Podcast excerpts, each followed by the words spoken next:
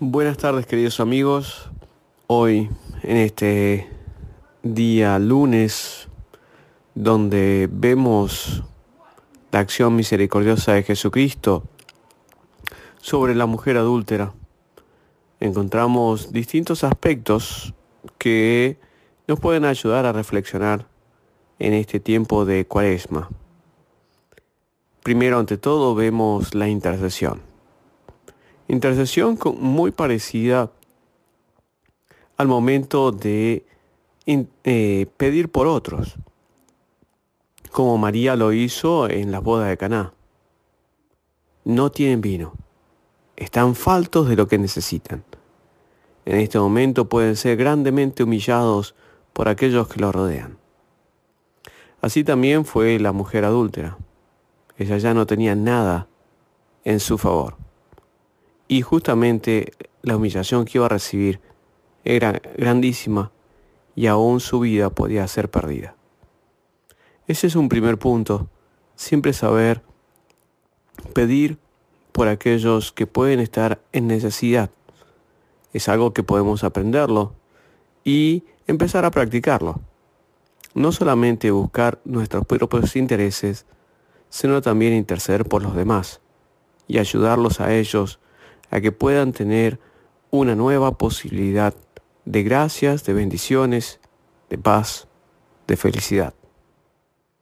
Así también podemos ver lo que hace nuestro Señor, que da una bendición que nadie la puede dar. ¿Quién te acusa? Yo no te acuso. Dios mismo se encarga siempre de mostrarnos qué es lo que sucede cuando nosotros podemos juzgar a alguien y no ver solamente las apariencias, sino lo que puede ser su corazón, su existencia, su naturaleza, y por el cual ha sido creada, por el cual alguien ha muerto o ha dado su vida, como Dios mismo. Por eso en ese momento es cuando nosotros tenemos que darnos cuenta de esa gran bendición. Yo no te condeno.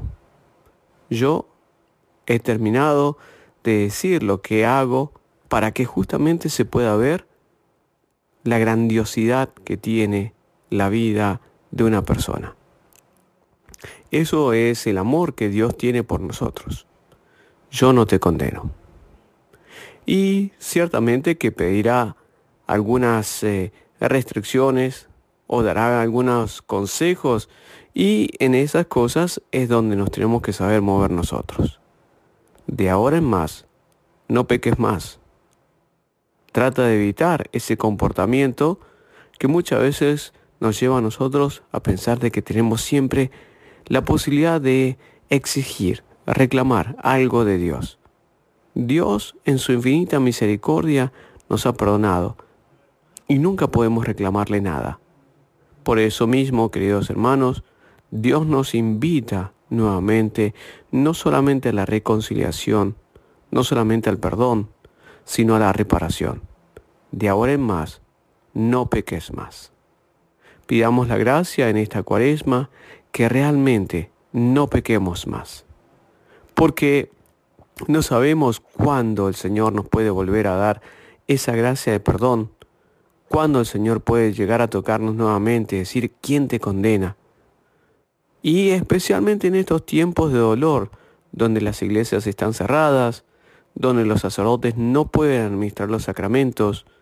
Entonces, ese es el momento en el cual nosotros tenemos que recapacitar y decir, ¿cómo voy a poner en riesgo la gracia que Dios me ha dado?